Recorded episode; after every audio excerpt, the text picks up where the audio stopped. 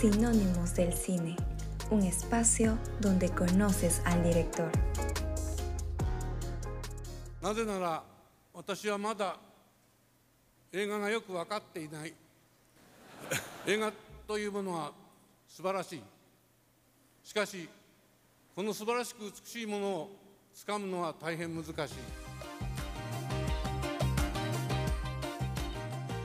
Konnichiwa.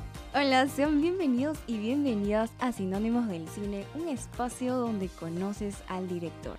Quiero presentar al invitado de hoy, Luis de Cine Oculto. ¿Qué tal, Luis? ¿Cómo estás?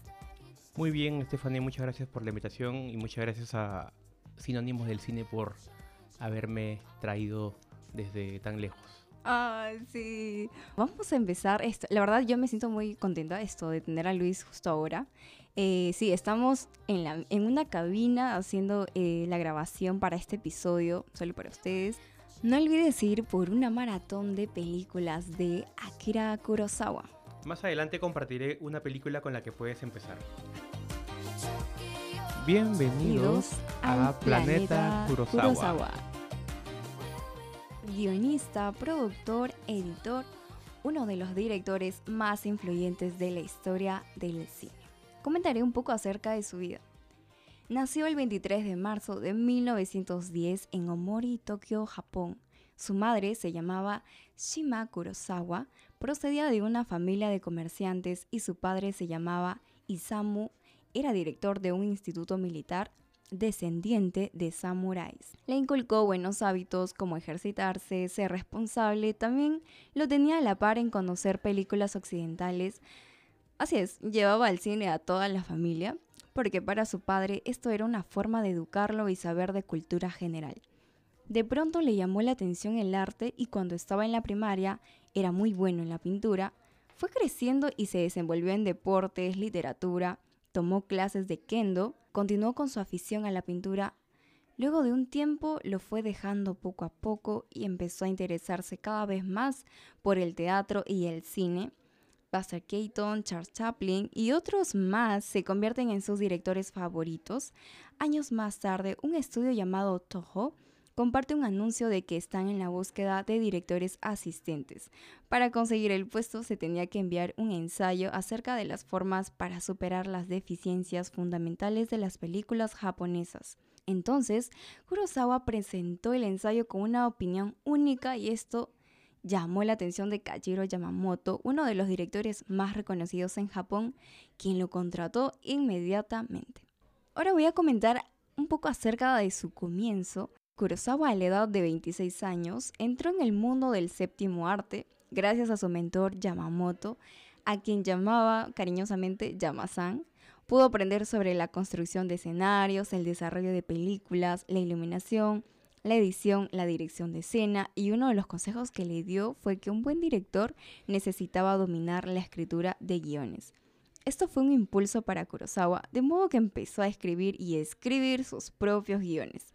Trabajó alrededor de siete años como asistente de dirección con el director Yamamoto en varias de sus películas. Una de ellas es eh, una película dramática de 1941 llamada Uma.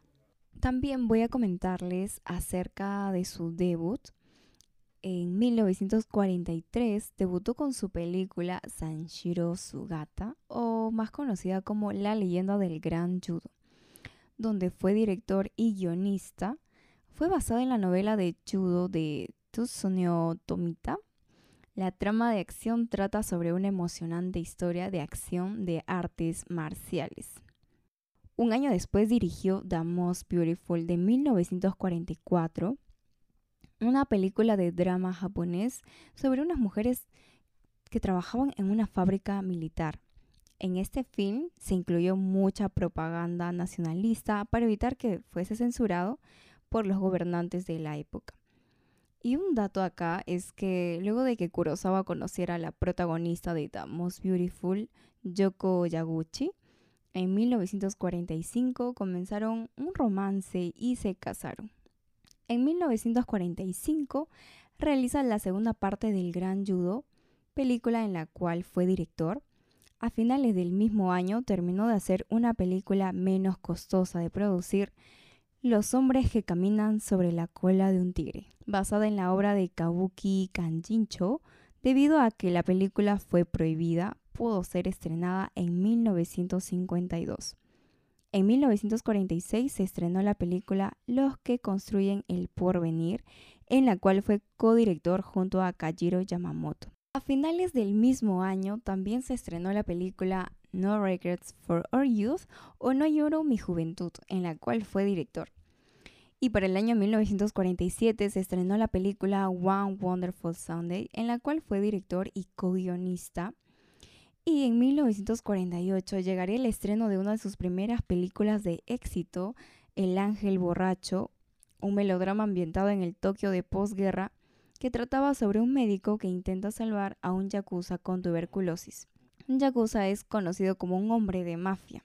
Eh, sí, es una de sus primeras, de sus primeros grandes éxitos. Em, Kurosawa, a lo largo de su filmografía, usó a varios actores y los repetía muchas veces. Eh, en parte porque no, tenía grande, o sea, Japón no tenía una gran un gran banco de actores, ¿no? No, era un Hollywood. Así que por eso es que también repetía los, los, actores. Aquí usó a, a, Toshiro Mifune, que es uno, que es su actor fetiche, y a Takashi Shimura. Takashi Shimura interpretó a un doctor en esta película, un doctor ebrio, eh, que tenía problemas con el alcohol hasta que conoce a, como bien mencionas, a este mafioso, que es Toshiro Mifune, que es un mafioso con tuberculosis, y decide atenderlo. Cuando lo atiende, eh, ellos forjan una amistad. Entonces, y, ese, y, este, esta temática de la amistad y la salud eh, y los cambios de, personalidades a, raíz de, la muerte o de la cercanía a la muerte es, son temas que, Kurosawa siempre usó a lo largo de su filmografía y aquí es un gran ejemplo. El ángel borracho, no, perdón, eh, eh, Perro Rabioso es una película del género de cine negro. Eh, algo que me gusta mucho de, de Kurosawa es su amplia variedad en, los géneros. Él ha hecho cine bélico, eh, cine de samuráis, ha hecho dramas, ha hecho también comedia y ha hecho cine negro, cine de, detectives. Y justamente ese, es el caso de, Perro Rabioso, en el que habla de un detective que por error pierde su pistola. Eh, y él tiene que, que, buscarla, pero la busca no tanto por porque puede quedarse sin empleo, sino lo busca por el honor, mm. el, como decimos, el roche de que, oye, ¿cómo vas a perder tu pistola siendo policía, no siendo detective? Entonces, más lo busca por eso. No lo busca porque puede perder el trabajo, al final no le importaba, le importaba más el, honor. Eso, y ese tema eh, del honor también es algo que Kurosawa aborda mucho en, su, en sus películas. Esto, y bueno, Luego de esa película le siguió también, bueno, Kurosawa siguió dirigiendo Duelo Silencioso de 1949 y Escándalo de 1950. Luis, llegamos, vamos a continuar con la filmografía de Kurosawa. En 1950 se estrenó Rashomon, Rashomon, una historia de asesinatos. Ajá, Rashomon. una historia de asesinatos de samuráis contada desde la perspectiva de cuatro personajes diferentes.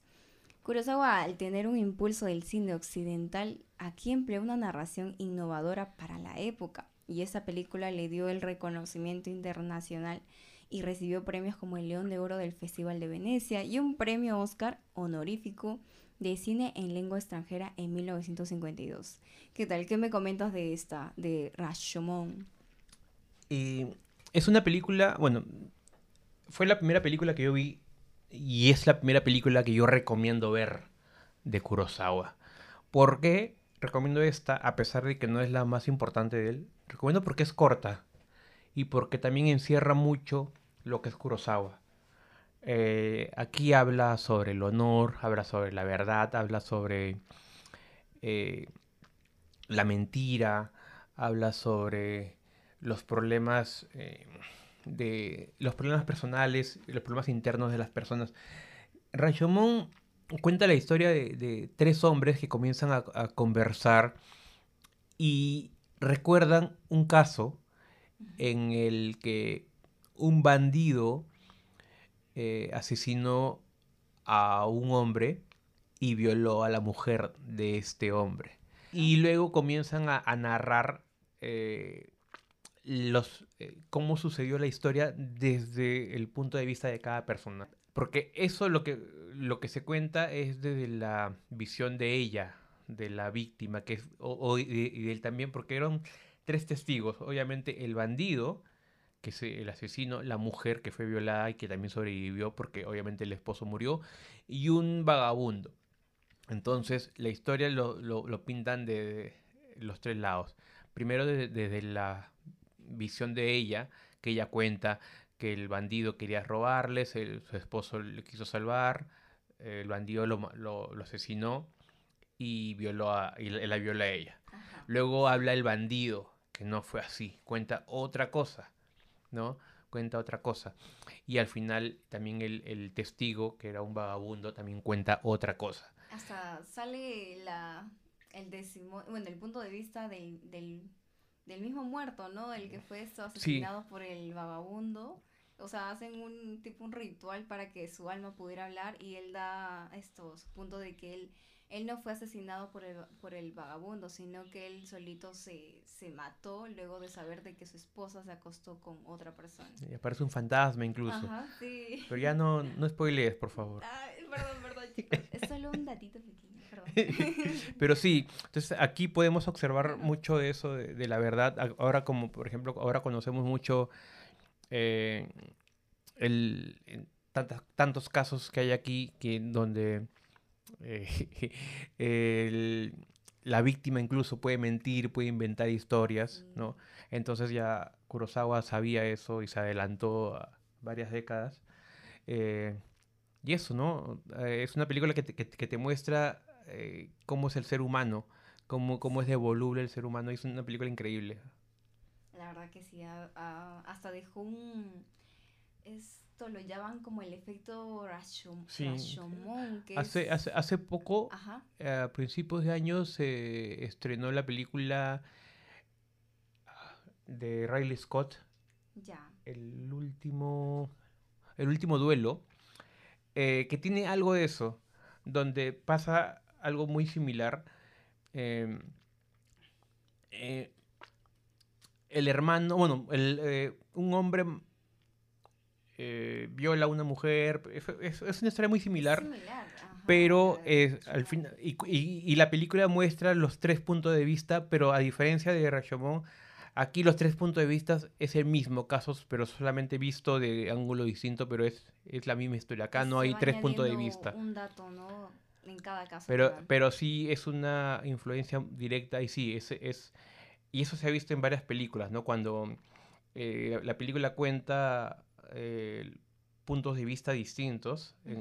se, le conoce como el efecto Rashomon. Ay, sí, eso es genial, la verdad. Luego de, de, esta gran película de Kurosawa, continuó él dirigiendo en 1951 El Idiota.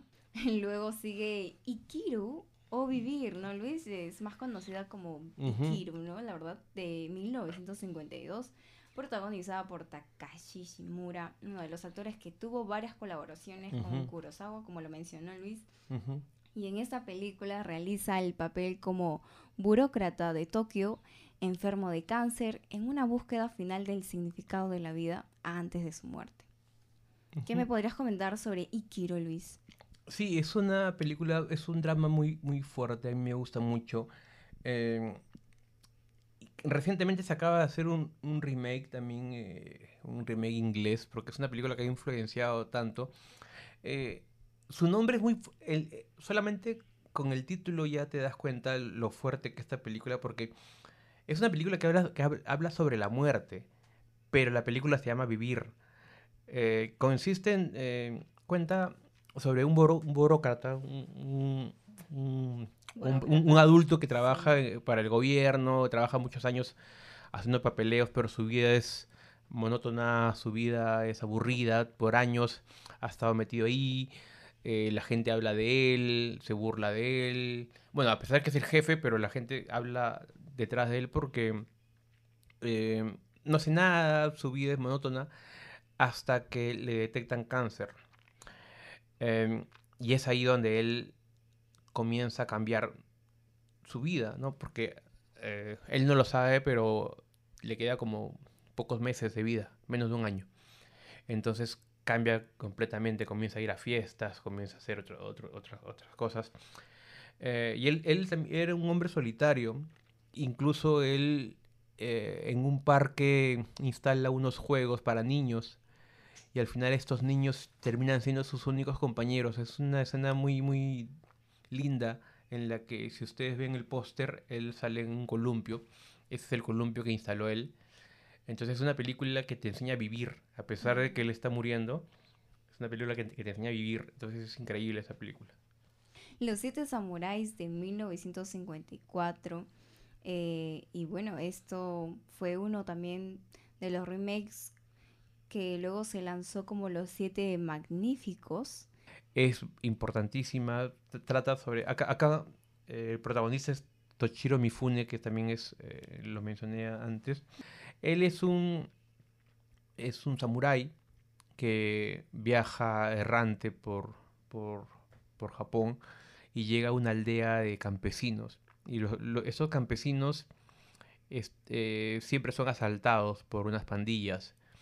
Entonces le piden ayuda a este samurái eh, para que los defienda. Eh, pero el eh, este samurái está solo, no puede luchar contra, contra esa pandilla de bandidos porque son muchos y él no podría. Entonces es, ahí donde él comienza a, a buscar entre todos los campesinos, entre esta aldea, busca a, a personas para que lo ayuden ¿no? a, a- luchar contra los bandidos. Y es ahí donde recolecta a seis personas más, ¿no? siete en total, y van a, a, a pelear contra los bandidos. y- Pero eso, todo eso se desarrolla en tres horas y media. Entonces Wow. es, es, es increíble esta película también. La verdad, debo confesar que aún no pude ver la película, pero tengo que verla. No solamente al ver sus películas vas a aprender de cine, sino también van a aprender mucho de historia.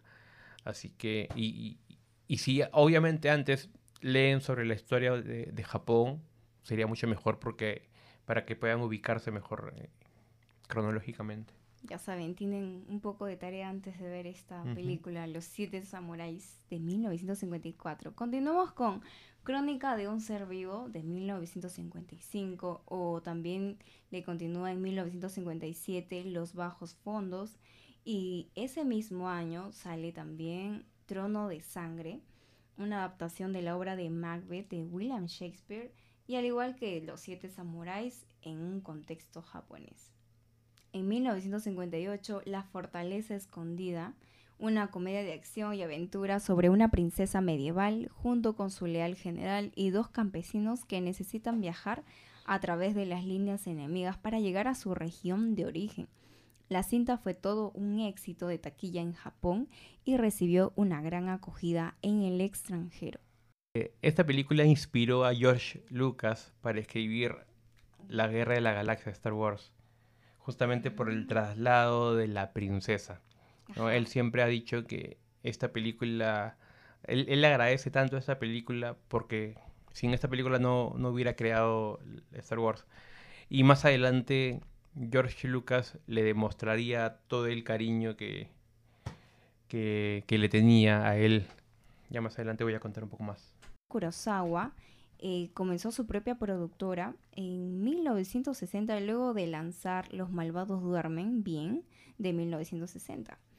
Eh, sigue Yojimbo de 1961 donde cuenta la trama de un samurái errante sin nombre mientras juega en el medio entre las dos facciones en guerra en un pequeño pueblo. Luis, también viste Yojimbo. ¿Qué me podrías decir sobre esa película? Sí, eh, es una película que también se ha llevado al cine varias veces, así como Los Siete Samuráis ha sido llevado un par de veces más eh, como remake. También Yojimbo. Si han visto las películas de Clint Eastwood, eh, por un puñado de dólares, que es la, la primera de la trilogía del dólar, fue inspirada en esta película. Clint Eastwood también siempre ha, considerado Kurosawa como uno de los más grandes. Y esta película definitivamente, cuando él vio, él en una entrevista, él primero, solamente había visto Rashomon. Y esta película, cuando la vio en el cine, automáticamente dijo, esta, tengo que, esta película tengo que, que llevarla al western. Y lo hizo. Kurosawa continuó dirigiendo en Tsubaki Sanjuro de 1962. Es un remake de esta. Eh, perdón, es, un, es una secuela. Ah, es una secuela. Sí, es una secuela esta. El cielo y el infierno es una película también de, de cine negro. Es una película de detectives. Es, es una de mis películas. Por mucho tiempo fue mi película favorita. Ahora ya no sé cuál es mi película favorita de Kurosawa, pero por mucho tiempo fue esta. Eh, se trata sobre un hombre que eh, de pronto su hijo es secuestrado y los secuestradores le piden un rescate, pero no quieren que, incluyan a la policía. Entonces el padre, este es un empresario de zapatos, él mismo decide, o sea, él mismo tiene que llevar el dinero hasta los secuestradores. Así que es una película muy, es un, es un thriller, thriller con cine negro, también si le gusta ese tipo de película, detectives, es muy buena. Luego de esa siguió Barbarroja de 1965 y luego sigue Toteskaten de 1970, donde comparte el retrato de un grupo de vecinos de los barrios bajos de Tokio que usan la imaginación para enfrentarse al desolador, al desolador panorama de miseria y alcoholismo en el que viven con esta película, Kurosawa se sintió decepcionado luego de la mala acogida que tuvo en el estreno. Este fue su primer film en color y tuvo una nominación en 1971 en los premios Oscar a Mejor Película extranjera. A pesar de que la audiencia estaba apoyando a Kurosawa en sus éxitos, surgió ese debacle ¿no? en el cine japonés y este impacto negativo llevó a Kurosawa a buscar trabajo en Hollywood, Desafortunadamente ninguno de los proyectos salieron como él esperaba. Akira Kurosawa trató de suicidarse en 1971 y aunque se recuperó, había decidido retirarse de la dirección cinematográfica. Años después, recibió el apoyo de una compañía de producción rusa que financió la cinta Tersu Usala. La trama es sobre un cazador de Siberia que ayudó al equipo de naturalistas de Arsenev, un explorador en su exploración de la cuenca del río Usuri. Fue filmada en Siberia y estrenada en 1975. Recibió ese gran efecto, afecto del público internacional y le permitió obtener su segundo Oscar a Mejor Película Extranjera. Continuamos con Kagemusha, La sombra del guerrero de 1980. Es una película que ganó la, Palma de Oro, es una de sus películas más, importantes, pero lo que más se recuerda es justamente el apoyo occidental. Eh, a, Kurosawa, le eh, Japón le cerró eh, el caño, le cerró el dinero, ya no querían producir sus películas. Él no sabía por qué. Em, y, por, y, todos pensaban en esa época, en los al inicio de los 80, pensaban que ya no iba a hacer más películas. Eh, esa noticia llegó hasta Estados Unidos y fanáticos de Kurosawa como, como Francis Ford Coppola y George Lucas eh, se indignaron y dijeron, no, si Japón no les da dinero, nosotros lo haremos. Y ellos prácticamente pagaron la película. O sea, le dieron, en pocas palabras, le dieron plata a Kurosawa para que siga haciendo películas. y, y, y, con ese apoyo es que Kurosawa pudo seguir haciendo cine. En Ran de 1985, una espectacular adaptación de El Rey Lear de William Shakespeare en el marco del Japón medieval que se convirtió en uno de sus títulos más conocidos con esta película recibió una nominación en los Oscar a Mejor Director. Los sueños de Akira Kurosawa de 1990. Wow, esta película es es muy hermosa. Spielberg fue también otro admirador de Kurosawa y también fue productor de esta cinta de drama y fantasía. Y en esta trama, ¿no? De la película se narra los sueños reales que tuvo Kira Kurosawa a lo largo de su vida. Hasta me comentaste, Luis, que Scorsese actuó en ese film. Sí, en realidad la película fue producida por Spielberg y también por George Lucas, pero George Lucas fue más eh, como apoyo en, efectos especiales. Fue la primera película de Kurosawa que usó los efectos especiales. Igual, al igual que Kagemucha, acá también ambos pusieron dinero, ambos eh, financiaron esta película. Y eh, Scorsese quiso participar en la película y le envió una carta a, Kurosawa como un, como un, fanático más, ¿no? El, gran, el gran Scorsese escribiéndole a Kurosawa, rogándole a Kurosawa para que pueda, pueda participar. y, y, Kurosawa, como, o sea, tan sencillo era, le dijo, no, o sea, el, honor es mío, ¿no? Ah, ven, ven, aquí y yo con gusto te pongo en la película. Y es así como Scorsese eh, protagonizó, hizo el papel de, de Van Gogh, de Vincent Van Gogh. Continuó con Rhapsody en agosto de 1991 y con Madadayo de 1993. Akira Kurosawa falleció el 6 de septiembre de 1998 en Tokio.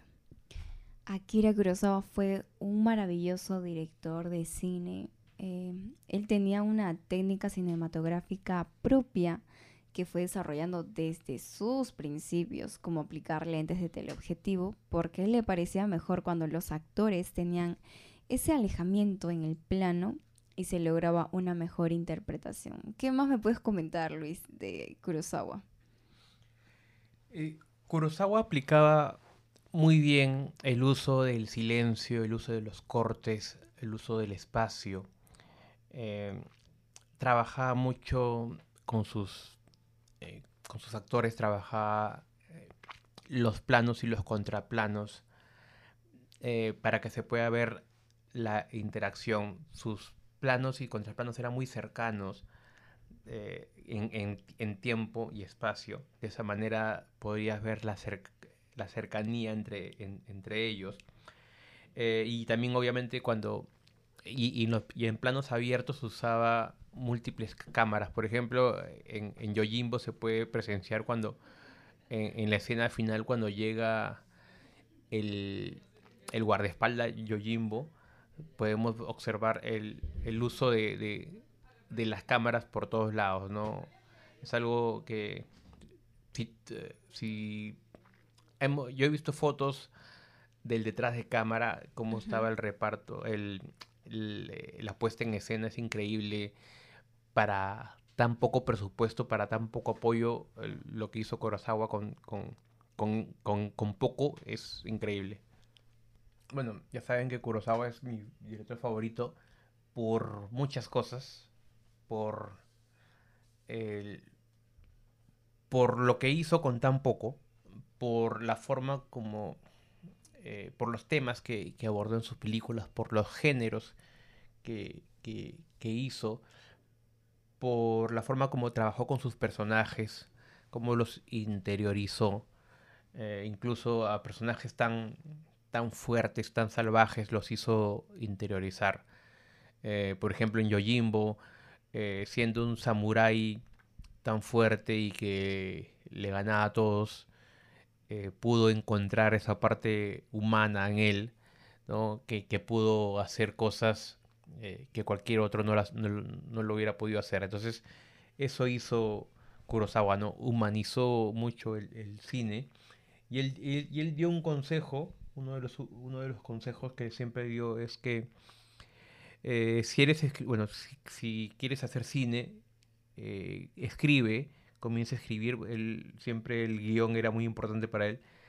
Él decía que, que escriban, eh, que no te rindas, que escribas al menos un par de líneas un día, un par de hojas, eh, por día, pero que lo hagas, porque poco a poco, sin darte cuenta, vas a tener ya un guion completo si es que tienes constancia, ¿no? Eso es lo que decía él, que no importa si haces un granito por día con tal de que lo hagas todos los días, porque al final vas a tener el trabajo completo. La constancia era muy importante para él. Gracias, Luis. Akira Kurosawa, la verdad es que dejó ¿no? ese legado en la industria del cine, ¿no?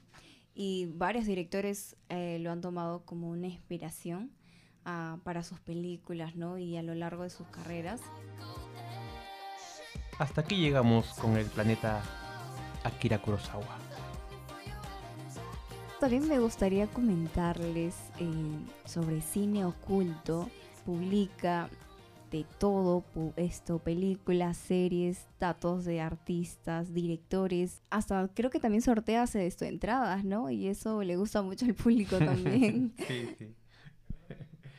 Sí, eh, Cine Oculto nació para recomendar películas inicialmente. ¿no? Yo recomendaba películas en mis cuentas personales y eh, mis contactos me dijeron eh, a modo de broma que me cree una página donde la gente pueda entrar y ver mis recomendaciones. Y así comenzó, como un hobby. primero como broma, luego como un hobby. Me gustaba, hacía algunas cosas ahí y poco a poco fue creciendo y se volvió grande. Bueno, más, eh, más o menos. Y, y así, eh, ahora ya es como un portal de noticias, donde la gente no solamente puede ver películas recomendadas, sino también puede enterarse de las noticias, puede enterarse de los estrenos eh, en cartelera, de las nuevas actualizaciones del, cine, básicamente. Romances de actores también he visto. Muy poco, pero sí, también hablamos ahí de algunos chismes del espectáculo. Chismes calientitos. ¿Qué más? es una sección, es una sección que se llama Chisme Oculto. Ah, es, está, es, nueva. Hasta hay memes también, ¿verdad? Sí, también hago.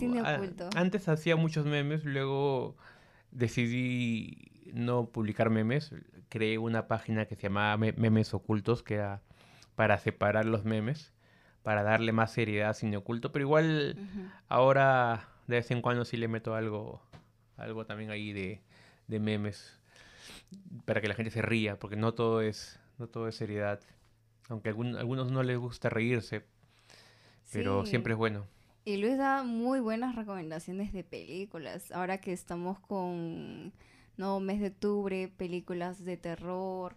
Eh, ahora último también estabas compartiendo, ¿no? Sobre esas películas. y también eh, los fines de semana, eso he estado viendo, de que eh, Luis da un tiempo, ¿no? en responder cualquier pregunta cualquier pregunta que ustedes tengan, ¿no? Así que vayan a visitar Cine Oculto en Instagram. Yo lo conocí en Instagram y bueno, da buenas referencias, da buenos datos en los cuales ustedes eh, se pueden, pueden obtener, pueden compartir con amigos.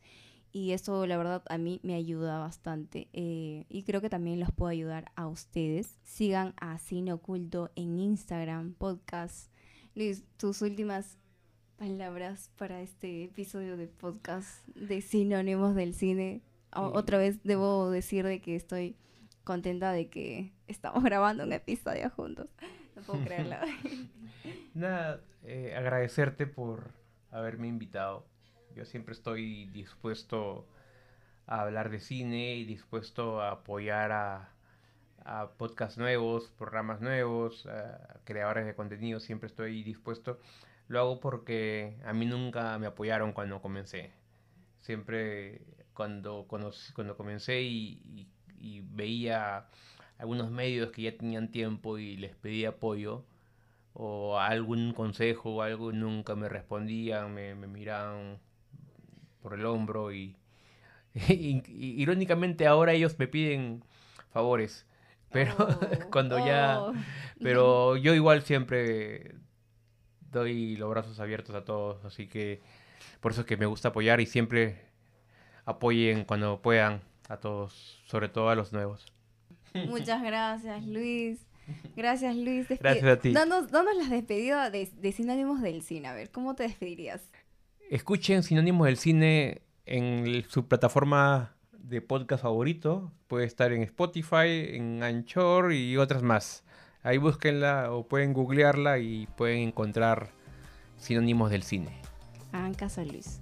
Gracias, chao, nos despedimos. Chao. Esto fue todo por este episodio. Gracias.